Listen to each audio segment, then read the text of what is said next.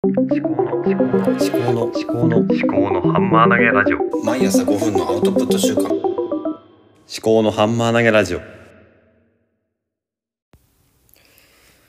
い傾き考え中の立宮紀彦です。今日は昨日に引き続きで、えー、ポッドキャストをどうやって、えー運用していくか弾み車を作っていくか、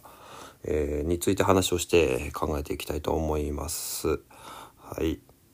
と昨日までですね、えーまあ、読書とポッドキャストの話をしてきたわけですね。で読書は読んだだけでは、えーダメで自分の頭の中に入れたものをどうやって自分なりの解釈をして出すかっていうことね。それをどうやって、まあ、YouTube とかブックログとかノートとか使ってやっていこうかなっていう話してたんですよね。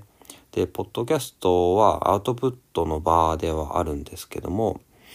なかなかフィードバックが得られにくいということで、あのハッシュタグ、カタカナで思考班というハッシュタグをつけてツイートしていただければ、私が見に行くというような仕組みを作ろうかなと思うんですけども、まあこんなことを言っても、なかなかやってくださる方っていうのはいらっしゃらないかとは思うんですが、まあそういうね、仕組みだけでも作っておこうと思うんですね。というのは、ポッドキャストって、あの、共有、コメント機能っていうのがなくて、で、 Voicy とかはね、スタンド FM とかはあるんですけども、まあ、スタンド FM 聞いてくださってる方、いいねとかね、やっていただいたりとかするんですけども、まあ、ポッドキャストはいいねっていう機能がまずないっていうことですね。あと、コメント機能っていうのもない。えーということで、じゃあどうやったらいいのかっていうと、うん、あの、ハッシュタグ付きでツイートしてくださいって結構ね、おっしゃってる方が、ポッドキャストの配信者の方の中には結構いらっしゃるということで、まあ、そういう話を昨日ね、したんですけども、じゃあ、で、あともう一つね、あの、せっかくツイートしていただけるんだったら、まあ、あの、番組の名前とか、あの、えっと、なんだ、この、1エピソードのタイトルとかをあの共有してもらいたいなと思うわけですよ。っていうっていうのがそもそも私があのいろんなポッドキャストをシェアするときにあの iPad とか iPhone の仕様だとかリンクしかシェアできないんですよねなぜかわかんないですけど。でタイトルも出てこないんで、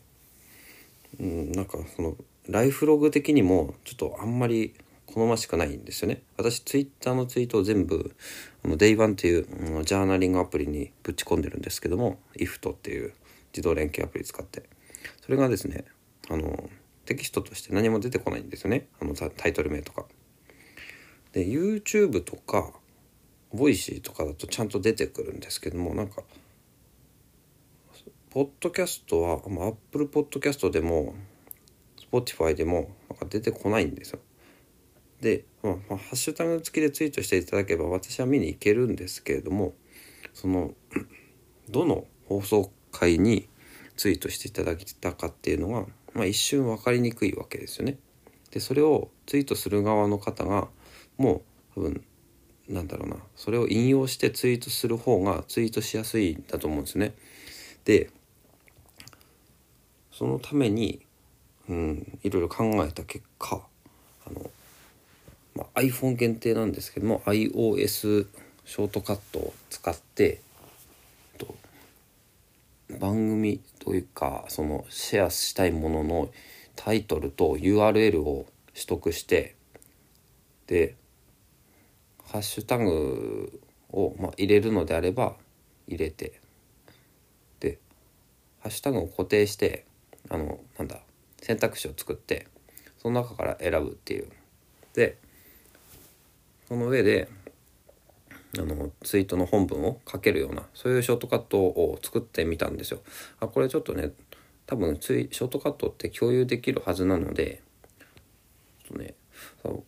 別に私の番組をシェアしなくてもいいんですけどもその例えばみんなのメンタールームとかポッドキャスト総研とか、えーそういったものもあのなんだろうなシェアするときに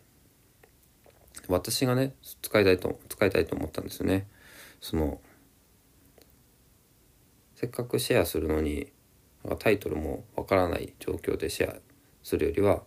えそうやってあのタイトルと URL をリンクつけてでハッシュタグもこう自分でなんだあらかじめ設定する候補のハッシュタグを、まあ、リストで作っといて出すっていう。それがなんか自分で欲しかったんでちょっと作ってみたんですね。だから、まあ、それ何か、まあ、ノートとかで公開できれば、うん、なんか皆さんの役にも立つのかなとは思うんで公開してみようかと思うんですけども。